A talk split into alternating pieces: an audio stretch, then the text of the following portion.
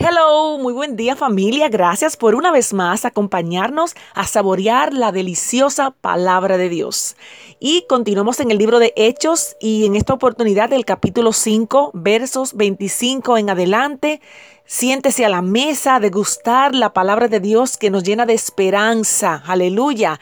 En esta oportunidad, la reflexión lleva como tema alegres por sufrir al obedecer a Jesús. Los cristianos del primer siglo estaban siendo perseguidos por llevar el mensaje de salvación, el mensaje de Jesucristo. Y cuando llegaron ante la Junta Suprema de aquella comunidad de religiosos y algunos sacerdotes, junto a su líder, le dijeron que ya le habían advertido anteriormente porque los apóstoles habían estado presos. Entonces, de manera milagrosa, el Espíritu Santo los sacó de ahí y ellos fueron a la cárcel a buscarlo y no lo encontraron. Entonces ellos les habían advertido que pararan de enseñar acerca de, de ese hombre, de Jesús. Pero ellos, los apóstoles, no le obedecieron. Él, le decía todos en Jerusalén, le han, le han hablado de Jesús y hasta nos acusan a nosotros de haberlo matado. O sea, ustedes no están poniendo una posición incómoda. ¿Qué va a decir el pueblo de nosotros? No era una manera de, de excusar, no era más que una manera de excusarse por, por su rechazo al mensaje de salvación. Y dice el 29, el verso, Pedro y los demás apóstoles respondieron, nosotros primero obedecemos a Dios y después a los humanos.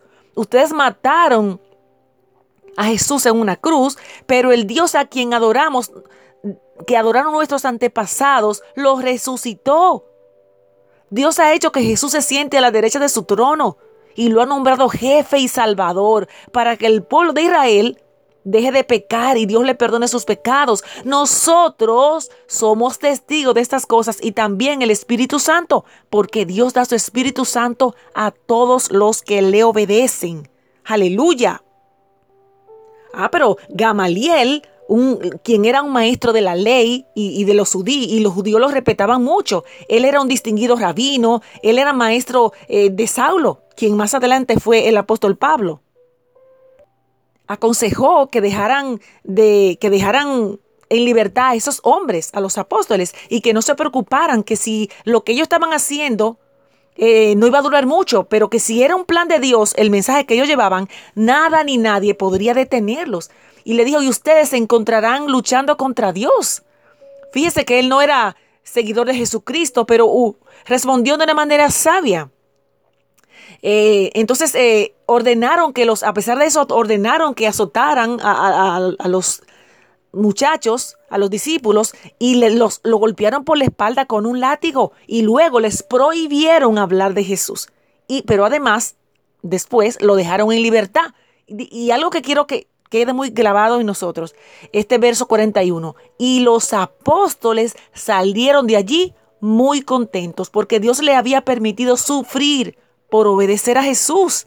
Aleluya. Los azotes que los apóstoles habían recibido tuvieron dos intenciones o dos inesperados resultados. Primero, les causó un profundo gozo, sí, haber sido azotados, porque ellos habían sido tenidos por dignos de padecer afrenta por causa del nombre, el nombre de Jesús, quien ellos amaban.